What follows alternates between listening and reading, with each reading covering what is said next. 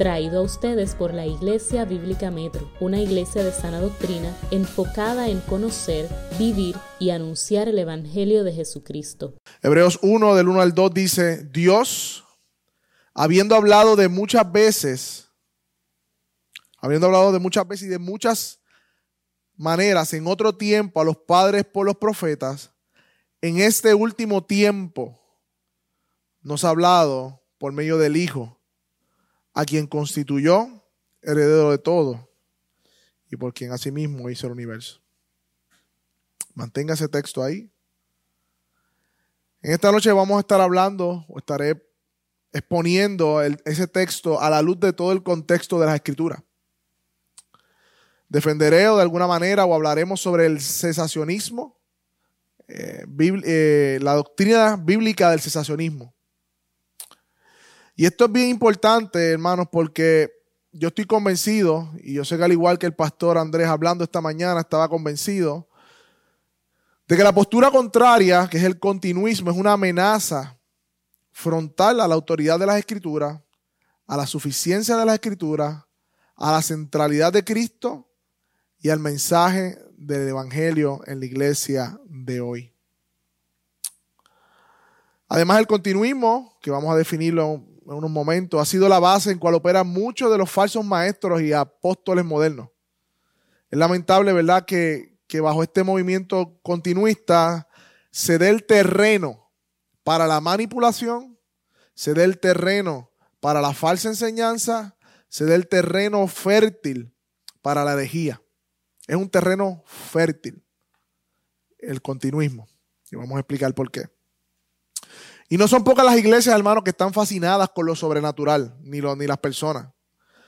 Y por esa fascinación se ha convertido el culto al Señor en espectáculos. Eh, ha convertido eh, los servicios al Señor en emociones que nada tienen que ver con el Evangelio, en un emocionalismo desenfrenado. Y por ende es importante que como iglesia definamos qué creemos acerca de los dones extraordinarios que la escritura presenta. Así que primero voy a comenzar por una definición. Voy a exponer el principio de la temporalidad. Estoy dando la estructura de lo que vamos a hacer hoy. Vamos a hacer una teología bíblica rápida y corta acerca del don profético y los actos milagrosos.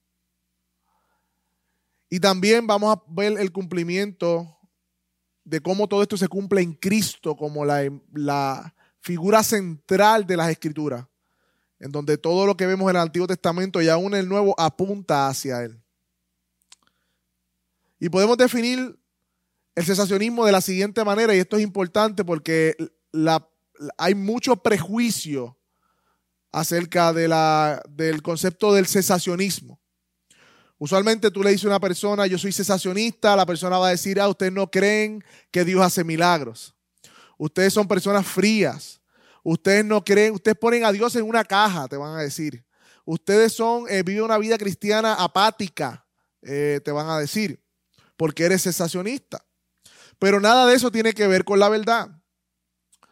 Y voy a tomar la definición de cesacionismo del libro que Fran Benoit puso en su libro No por ignorancia, porque creo que es muy precisa a lo que lo queremos decir. ¿Qué es cesacionismo, hermano? Y aquellos que quieran hacer notas, pueden hacer notas. El cesacionismo afirma que algunos de los dones, entre paréntesis los de señal, y otros acontecimientos milagrosos cesaron después de la etapa apostólica porque ya habían cumplido su función. Esto es, echar el fundamento de la iglesia será su función, mientras que los otros dones, los dones de servicio, son y han sido usados por Dios desde entonces para edificar a la iglesia hasta que Cristo vuelva por ella.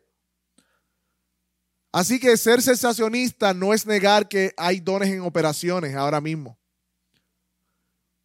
Porque el Espíritu Santo está en nosotros y ha repartido dones a la iglesia. Don de enseñanza, don de servicio, don de dar con liberalidad. Están los que dirigen, está eh, por un sentido el pastor es un tipo de don para la iglesia, un regalo de Dios. No estamos negando que Dios opere milagrosamente en todos estos dones, claro que no. Pero sí estamos diciendo específicamente que hay unos dones que se llaman los dones de señal, que tienen que ver con lo milagroso, con la revelación profética, que la Biblia muestra de manera natural que cumplieron su propósito. Esto no significa, hermanos, que Dios no pueda hacer milagros. Eso no significa eso. Tampoco significa que el Espíritu Santo haya cesado y que no está operando en su iglesia hoy ni en el mundo. Usarlo así sería incorrecto e injusto. Eso no es lo que estamos diciendo. Por eso esta definición es importante, hermanos, porque aclara ese malentendido respecto a los dones. Ahora bien, ¿qué es el continuismo? Yo creo que es importante también tener la otra parte de la definición. Y esta definición de un eh, hermano, se llama José Lo Mercado, él tiene un libro sobre esto. Y él afirma que el continuismo dice que ningún don presentado en el Nuevo Testamento como disponible ha cesado de funcionar, sino que todos los dones presentados allí continúan operando y están disponibles para la edificación de la iglesia. Los continuistas afirmamos que todavía estamos en la época del Espíritu Santo, que comenzó en Pentecostés y terminará con la segunda venida de nuestro Señor. Y más adelante vamos a ver esa época de Pentecostés también.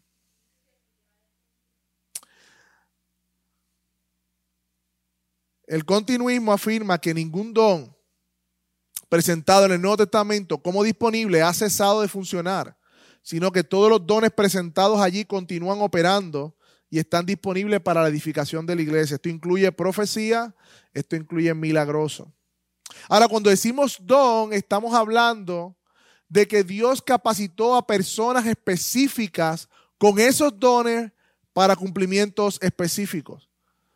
Eh, por ejemplo, a los apóstoles eran, eh, por decirlo de una manera, aquellos que en la transición del Antiguo al Nuevo Testamento estaban dando el fundamento de la iglesia. Dios le dio la autoridad a ellos para revelarse a ellos y ellos poder entonces traer la revelación de Dios escrita en el Nuevo Testamento. Pablo, por ejemplo, relata que subió a un lugar, aunque lo hace en tercera persona, y fue revelado cosas allí que, que, imaginables. Y aún así Dios le dio un aguijón. Qué cosa, ¿verdad? A pesar de que Dios lo usó grandemente en revelación, Dios le dio un aguijón, que podemos, hay muchas cosas sobre ese aguijón, pero él decía para que ese aguijón lo mantuviera débil o, o humilde ante tanta revelación. Igualmente Pablo, Pedro, los apóstoles tenían dones para sanar en el primer siglo de la iglesia porque se estaba estableciendo el fundamento de la iglesia. Y vamos a ver ahora a través de una teología bíblica cómo los dones milagrosos están relacionados con la revelación de Dios. Y es bien importante que comencemos siempre desde el Génesis. ¿Por qué, hermanos? Porque toda doctrina bíblica no está en el aire. Toda doctrina bíblica, hermanos, está fundamentada sobre una narración de la historia de la redención de la iglesia por medio de Cristo. Por ende, no podemos tomar aislada cualquier doctrina, sino tenemos que verla dentro del contexto de la metanarrativa, que no es otra cosa que la narración de cómo Dios nos salva a través de Cristo que está en la Escritura. Y comenzando en Génesis vemos que la intención de, Dios a crear el hombre era para que el hombre le glorificara y disfrutara de él por siempre, como dice el catecismo, que el hombre tuviese comunión con Dios. Pero muy temprano, muy temprano vemos que la caída, el pecado, separó al hombre de Dios. La comunión que el hombre gozaba con Dios fue que quebrantada. El pecado, debido al pecado y como Dios es santo, no puede relacionarse con el pecador hubo una ruptura, fueron sacados del huerto del Edén donde Dios hablaba libremente con ellos. Dios tenía una relación con Adán y Eva de manera natural, de manera libre, sin intermediarios, porque no había pecado. Pero cuando se introduce y viene el pecado por la desobediencia del hombre, hay una ruptura en la relación con Dios y el hombre. Entonces Dios establece no dejar las cosas así, sino que qué? hace una promesa de que va a enviar un redentor, que va a reconciliar a Dios con el hombre. Y esa promesa es la que desarrolla toda la narración del Antiguo Testamento hasta llegar a Cristo, que es el cumplimiento de esa promesa. Pero no se queda ahí. ¿Cómo termina entonces la relación de Dios y el hombre en Apocalipsis, en el futuro, cuando vemos la tierra nueva y el cielo nuevo? No hay intermediarios. Ya estaremos completos. No, no habrá, dice, necesidad de sol porque Él será la luz. Habitaremos en plena comunión, sin pecado, sin dolor, sin estorbo. Tendremos comunión completa con el Dios que nos creó. Así que la, la historia de la redención comienza comunión completa de Dios el hombre, ruptura, promesa, Cristo y al final, ¿qué? Comunión con Dios y el hombre completa. Y ese es el plan progresivo de Dios. Estamos hablando los domingos de teología sistemática, pero esto que estoy haciendo ahora es una teología bíblica. Le estoy bien dando la historia para que vean cómo se relaciona la doctrina dentro de la historia de la redención. Así que hermanos, Dios escoge un hombre, Abraham, ¿verdad? Vamos a no voy a dar toda la teología bíblica del Antiguo Testamento porque no podemos terminar, tenemos que establecer el fundamento. Y le promete a Abraham que una simiente iba a venir y la fe y, la, y por medio de la fe la justificación y todo eso, esa simiente es Cristo. Y vemos que viene Abraham, Isaac, Jacob, se forma Israel. Israel, eh, ¿verdad? Crece en Egipto, el faraón se levanta que no conoce a la familia de José y esclaviza, pero Dios acordándose de su promesa de traer un redentor, recuerde que es el mismo tema de la Biblia, envía a un libertador, un tipo de Cristo en el Antiguo Testamento, que es Moisés. Y es allí, hermano, donde vemos por primera vez en las Escrituras un, un, un, ¿cómo se dice? Un, episodio o, o, una revelación de, de, de, qué es la profecía bíblica y cuáles son las señales y para qué son las señales. Y para eso quiero que me acompañen a Éxodo 4, 1 al 9. Éxodo 4 del 1 al 9.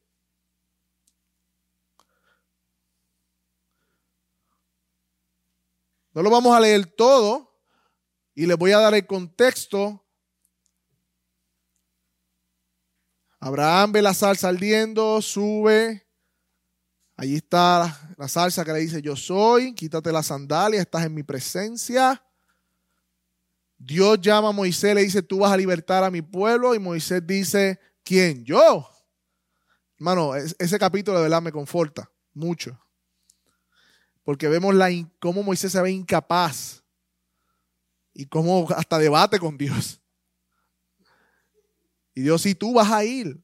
Y en el versículo 1 dice, entonces Moisés respondió diciendo, he aquí, ellos no me van a creer ni oirán mi voz, porque dirán, no se te ha parecido Jehová. Y Jehová le dijo, ¿qué es lo que tienes en tu mano? Él respondió, tengo una vara. Le dijo, échala en tierra. Y le echó en tierra y se hizo culebra.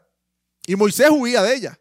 Entonces el Señor le dijo a Moisés, extiende tu mano, tómala por la cola. Y extendió la mano y la tomó y se volvió vara en su mano. ¿Y qué dice el versículo 5? Por esto creerán que te he aparecido.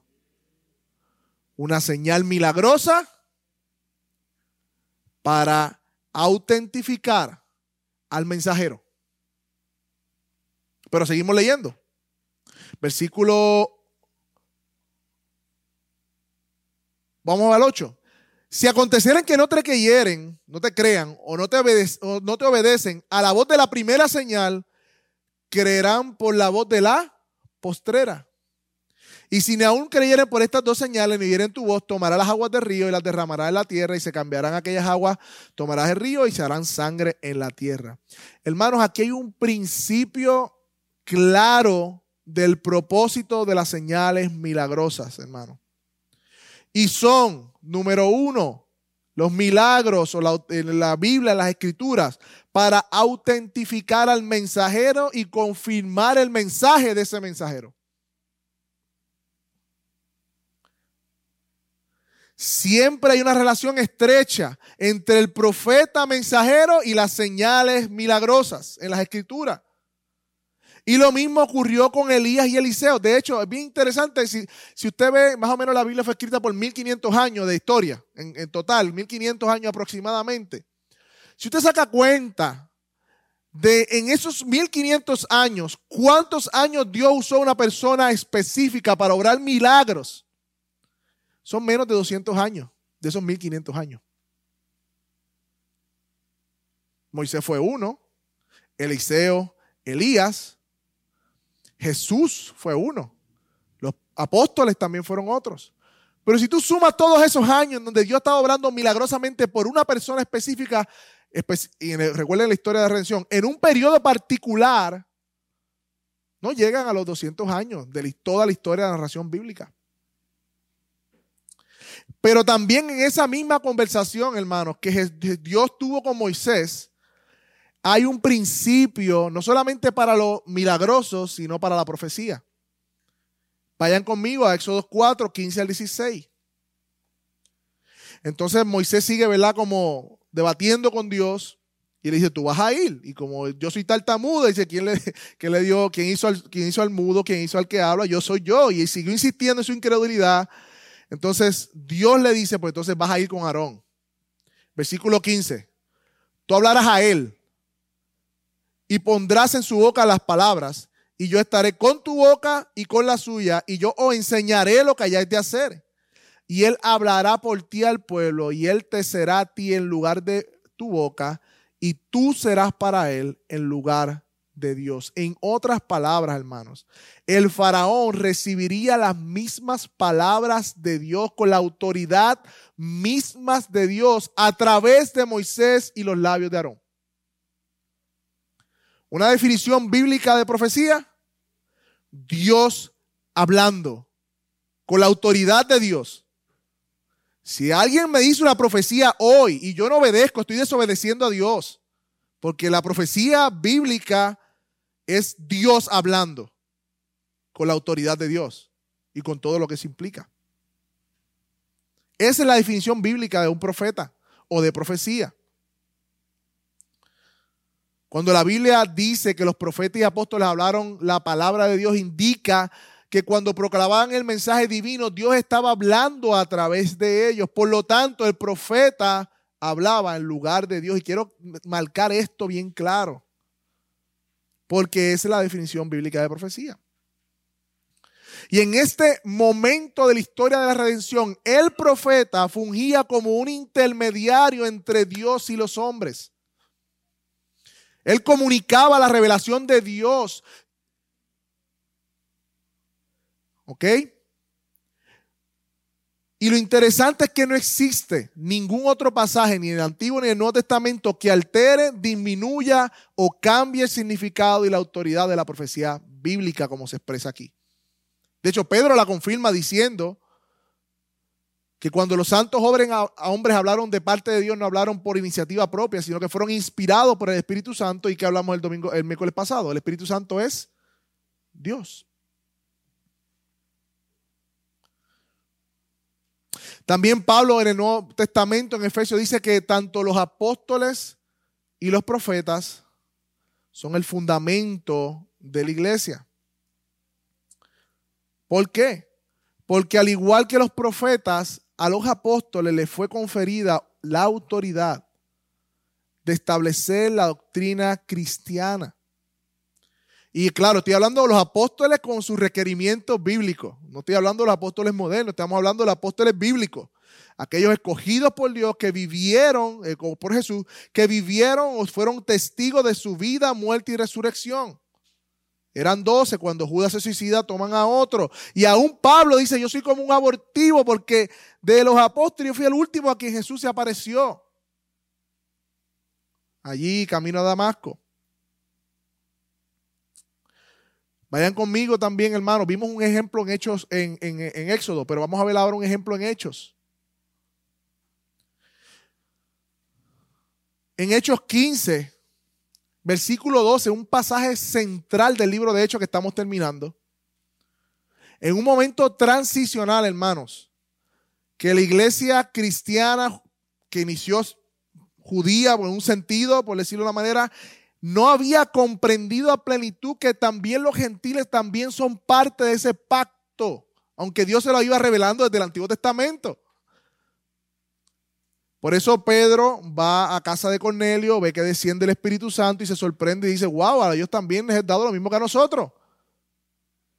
Y Dios permitió eso porque luego más adelante en el concilio de Jerusalén, que estaban todos los, los grandes, por decir una manera, de la primera iglesia del primer siglo, estaba Santiago, Pablo, Bernabé, estaba el Dream Team de la fundación de la iglesia, estaban todos allí.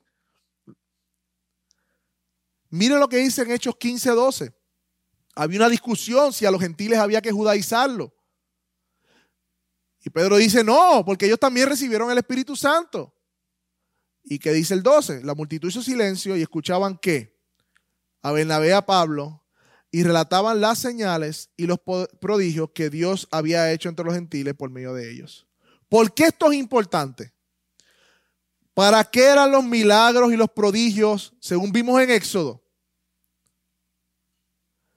Para autentificar al mensajero y validar el mensaje de Dios. Por eso los apóstoles también hicieron milagros en la primera iglesia en el primer siglo. Porque el mensaje del Evangelio de que Cristo era el Mesías, para el judío de nacimiento, que, todavía eso se le hacía muy difícil poderlo creer y, y las señales mismas autentificaban de que era así. Así que en resumen podemos decir que los milagros y la revelación, o sea, la profecía, lo que Dios va diciendo, van de la mano en las escrituras. Y en tiempos donde había grandes revelaciones de Dios, eran tiempos de grandes señales de Dios.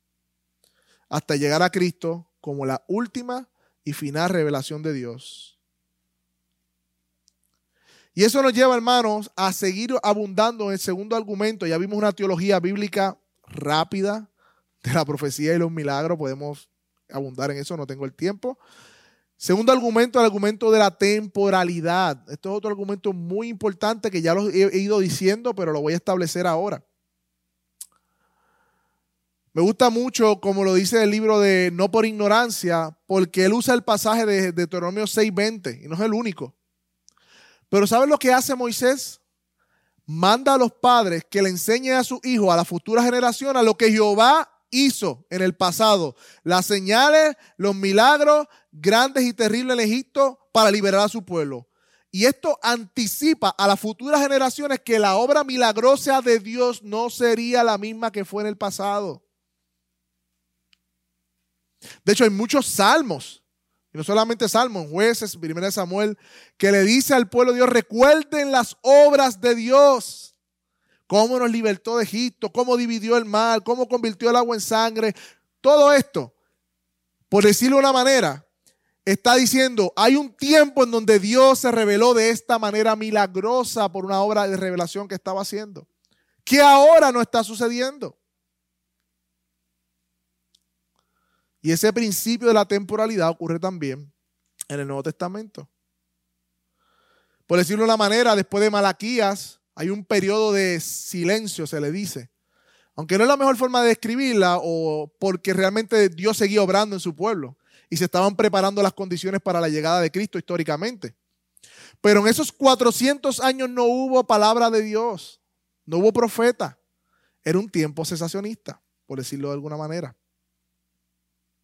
Era un tiempo donde no había revelación, hasta que aparece Juan Bautista en el desierto profetizando y todo el mundo crea un revuelo en, Jerusalén.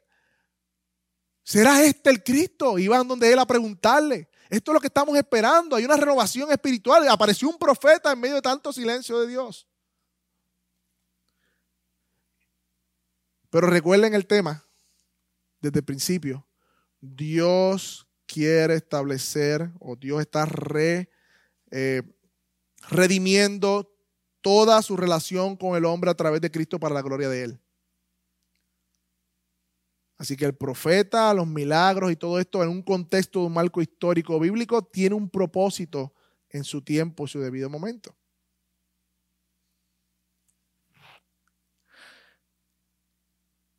Ahora bien, ¿cómo vemos eso también en el Nuevo Testamento? Si volvemos a Hebreos, lo tienen por ahí, Hebreos 2, de 3 al 4.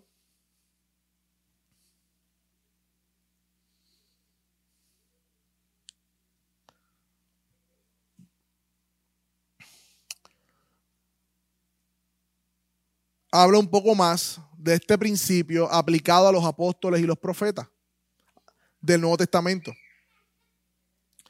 Versículo 3 dice, ¿cómo escaparemos nosotros si descuidamos una salvación tan grande, la cual, hablando de la salvación, después que fue anunciada primeramente por medio del Señor, no fue confirmada por los que oyeron? ¿Y cómo fue confirmada, hermanos? Versículo 4, testificando Dios juntamente con ellos, tanto por señales como por prodigio, hablando de la época del establecimiento de la iglesia. Hebreo es una carta bastante tardía del Nuevo Testamento, cerca del año 70 se cree. Y diversos milagros y por dones del Espíritu Santo. Y miren qué interesante la última frase. ¿Según qué? Su propia voluntad.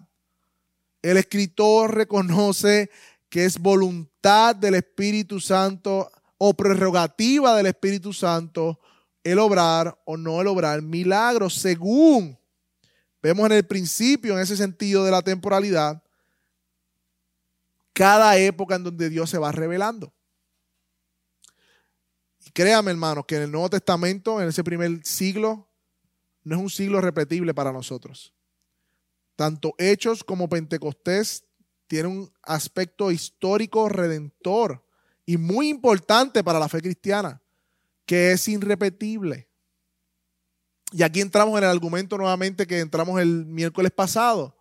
Pero si vemos en Hechos que el Espíritu Santo fue derramado sobre la primera iglesia, lo hablamos el domingo pasado, el miércoles pasado, y que ellos eh, profetizaban y hablaban en otras lenguas, y vemos sanidad, y vemos milagros, y vemos todo esto. Si nosotros estamos también en la era de la iglesia, entre comillas, ¿por qué nosotros no practicamos las mismas cosas? ¿Por qué no vemos eso en nosotros? Porque estamos, somos menos cristianos que ellos, somos cristianos de segunda categoría. O hemos perdido el poder, o es falta de fe. No, hermanos. Naturalmente los mismos escritores reconocieron que ese obrar milagroso fue reduciendo mientras se iba avanzando y estableciendo el cristianismo. Es interesante que en las primeras cartas de Pablo vemos alusiones hacia la profecía, hacia las lenguas en primera, en primera de Corintios, en Tesalonicense, a la profecía.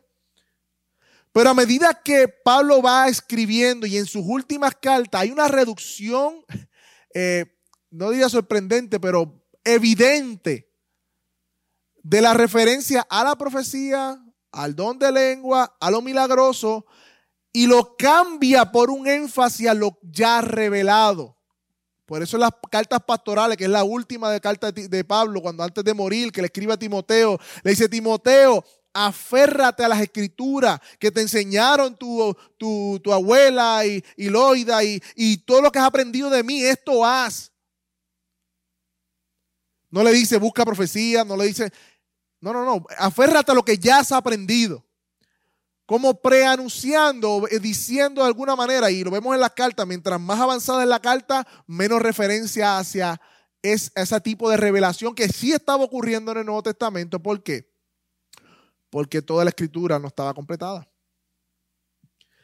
La época de la primera iglesia que vemos que se está desarrollando a través del libro de los hechos y luego en las cartas, y especialmente en esos primeros años, Dios estaba revelando a su pueblo.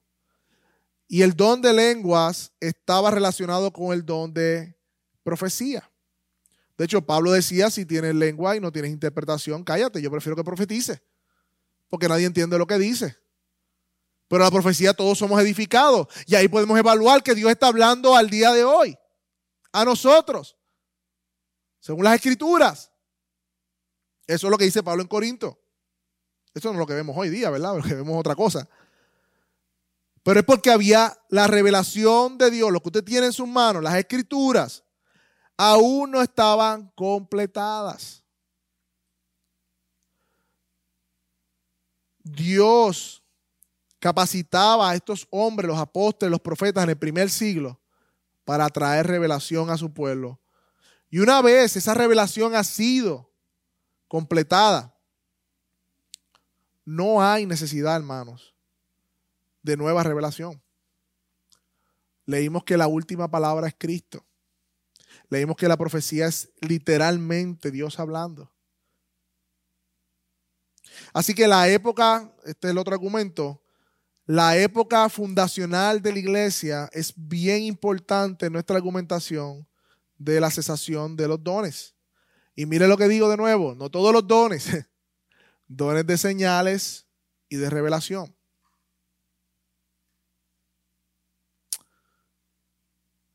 Creo que es importante enfatizar, hermano, como hemos dicho a través del libro de Hechos, que el libro de Hechos no debe ser visto como normativo sino como descriptivo. Y un comentarista sugiere que Lucas lo que está escribiendo es la continuación del Evangelio de Jesús. La primera obra fue Lucas, ¿verdad? Cuando Lucas escribe Hechos, eh, son dos tratados, Lucas y Hechos. Y en Hechos está relatando la obra de Jesús entronado. Y eso incluye Pentecostés y lo que sucedió allí. Y cómo la iglesia va creciendo y cómo Dios los va dirigiendo. Pero es su iglesia. Él desarrolla su iglesia desde Jerusalén, Samaria, hasta los confines de la tierra. Judea, Samaria, hasta los confines de la tierra. Y ya estamos terminando hecho luego de dos años ya. Y estamos llegando a esa última promesa que, como quien dice, Roma es los confines de la tierra, por decirlo de alguna manera. Dios está cumpliendo, Jesús está cumpliendo esa promesa que le dio a sus discípulos en Hechos 1.8. Y todo lo que ocurre allí en hechos es particular en un sentido de ese momento histórico de transición. ¿Que hay teología? Pues claro que sí hay teología. No, no, hemos predicado dos años de allí. ¿Que hay cosas que debemos emular y aplicar? Claro que sí. ¿Que Dios nos habla y es palabra de Dios? Claro que sí es palabra de Dios. Pero tenemos que reconocer que no, esto no es el primer siglo de la iglesia. Y que la revelación en hechos no estaba completa. Y que Dios todavía estaba como baby step a su pueblo y enseñándole, vente papito, mira, sí, los gentiles también, mira, sí, esta gente en Asia también, mira, prediquen el Evangelio y va moviéndose el Evangelio hasta los confines, hasta que estamos aquí tú y yo, hasta Puerto Rico, desde allá, desde Medio Oriente. Así que hermanos, tenemos que ver en ese sentido ese argumento de hechos como un documento descriptivo del mover de Dios y no normativo. Hermanos, Cristo es el fin de toda profecía y toda señal. Jesucristo es la revelación máxima de Dios. Por eso leímos al principio, Dios habiendo hablado de muchas veces, muchas maneras, en otro tiempo a los padres por los profetas, en este último tiempo nos ha hablado por medio del Hijo. Cuando Cristo vino a la tierra, dijo, él, se ha acercado el reino de Dios. Pablo dice, estamos en el último tiempo. Eh, luego de la ascensión de Cristo, inició el último tiempo, hermano. Estamos en el último tiempo. Y Hebreos dice que nos ha hablado por medio del Hijo, por medio de Cristo. Porque toda profecía se cumple en Él. Él es la revelación máxima de Dios. Como están, van a estudiar la chica los lunes, Colosense dice que Él es la imagen del Dios invisible, el primogénito de toda creación. Él es la última palabra. Me gusta cómo culmina un libro hablando sobre esto y dice, ¿por qué no ambas? ¿Por qué no tenemos la Biblia y también profecía? O también revelación nueva. ¿Por qué no tener la iluminación de las escrituras y también revelaciones del Espíritu frescas hoy? Simplemente porque si afirmamos la necesidad de ambas, estamos haciendo implícito, implícito la insuficiencia de una de ellas. No estaríamos colocando, estaríamos colocándonos en la soleta estructura del viejo pacto en las cuales nuevas revelaciones eran necesarias por la naturaleza del incompleto, de lo viejo. Pero en Cristo, la palabra es final y es real, es completa, es clara. Ya no se necesita más palabra que la de Cristo. En las escrituras encontramos la verdad necesaria para la vida y la piedad, hermano. Yo sé que ahora quizás cuando tengamos el momento de preguntas y respuestas podemos hablar de otras cosas y por qué vemos esto y por qué pasa así y todo lo demás. Pero ¿cuál es nuestra convicción, hermano? Nuestra convicción es que ser sensacionista no es poner a Dios en una caja. Todo lo contrario. Es permitirle a Dios que por medio de su palabra transforme vida. Si nosotros admitimos profecía nueva hoy o revelación nueva hoy, nuestra libertad como creyente quedaría entredicha. Porque si alguien me dice, así te dice el Señor, y yo no obedezco lo que Él me dice, yo estoy desobedeciendo a Dios. Y como dice este autor, estaremos volviendo al marco de necesitar intermediarios cuando ya el intermediario fue quitado, porque Cristo es nuestro único intermediario. No hace falta profeta que interceda por nosotros. Cristo es nuestro profeta. En la escritura encontramos toda la revelación de Dios. Pero ¿y por qué vemos tanta gente en ese movimiento y buscando profecía y todo lo demás, hermanos? Porque realmente es bien atractivo. No es atractivo hablar de sensacionismo, hermano. Somos seres emocionales caribeños, más que todo. Y nos encanta, somos sensacionalistas, nos encantan las emociones. Es como una adrenalina, es como cafeína al cuerpo. Y muchas de estas personas que están envueltas en estos movimientos no están dispuestas a renunciar a ella y como leían un libro, están como un enamoramiento de las emociones. Y se les hace difícil. Y si no hubo gritos, profecías o, lo que sea, pues Dios no se movió. Y cada vez más una dosis mayor de eso. Pero las escrituras no nos lleva a eso. Nos lleva a confiar en la palabra como la única autoridad y todo aquello que amenace eso, hermano, debe ser, le debemos poner una bandera, pero alto de peligro. Que hay hermanos, verdaderamente hermanos que insisten en el continuismo, sí los hay. Sí los hay. Y para ser justos, porque no podemos caricaturizar la teología continuista, te puedes parar en ciertos aspectos y textos y poder probar el continuismo. Pero tendrías que negar toda la revelación natural y progresiva de las escrituras como hemos hecho hoy. Lo puedes hacer, pero sabes que te encontrarías en una posición muy difícil para explicar muchas de las implicaciones que tiene eso el día de hoy. Así que hermano, es mi convicción que como iglesia, que confesamos que somos cesacionistas, nunca digamos o pensemos que eso significa que el Espíritu Santo no está en medio nuestro. Como dije el miércoles pasado, el Espíritu Santo tiene que ver más con una vida transformada que con nuevas revelaciones. Tiene que ver más con un deseo genuino de estudiar y orar, estudiar las escrituras, orar, que con búsqueda de una lengua extraña el Espíritu Santo tiene que ver más con la claridad de las escrituras y de Cristo que con la confusión de las emociones. Y, y, es mi, ruego, hermanos, que todos nosotros anhelemos eso del Espíritu Santo. Y que entendamos que está obrando en medio nuestro. Y que le ha dado dones a todos ustedes. Dice Pedro que el don que haya recibido, ministrelo según que la administración que le da Dios, conforme haya recibido, según el don que ha recibido. Todos estamos en ese sentido, somos carismáticos y continuistas. Claro que sí. Pero no podemos de ninguna manera afirmar que al día de hoy, eh, según lo que hemos visto y las escrituras como naturalmente lo expresan, afirmar que Dios a una persona específica le haya dado el don de hacer milagros, porque tendría que entonces de alguna manera irse por todos los hospitales y sanar a todo el que ve. Vieron que los milagros están atados a la revelación y a la obra de revelación de Dios en la escritura, eso está claro ahí, lo vimos.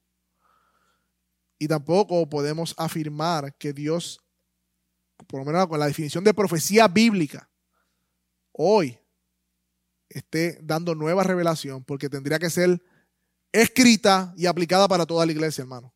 Si no hay alguien que sabe más de, lo que Dios ha a decir que nosotros como iglesia, es más iglesia que nosotros, o es más eh, cristiano que nosotros, porque tiene una revelación que nosotros no tenemos. Así que en ese sentido, cuando hablamos del cesacionismo, hablamos de qué? Los dones espectaculares, milagrosos o de señal. Amén. Así que vamos a orar, a darle gracias al Señor. Señor, gracias por este tiempo que pudimos discutir esta palabra tuya, Señor. Es nuestra convicción, Señor, que tú nos has llamado a ser fieles a tu revelación, Señor. A ser fiel a lo que tú, Señor, nos has dicho. Y que podemos, Señor, confiar en la única palabra verdadera y segura, como dice Pedro, que son las escrituras. Oh Señor, ayúdanos, Señor, de alguna manera a hacer luz en medio de tanta confusión, Señor. Ayúdanos, Señor, de alguna manera, Señor, que todos nosotros venimos quizás de este trasfondo. Muchos de nosotros tenemos familiares en este trasfondo. Y aunque algunos de ellos muy sinceros, Señor, reconocemos el peligro y la amenaza a tu palabra que esto puede representar. Pero al mismo tiempo te pido, Señor, que ese celo que ellos parecen mostrar, Señor, que nosotros también lo mostremos por tu palabra, por tener comunión contigo y con nuestros hermanos, Señor. Te lo pido en nombre de Jesús. Amén.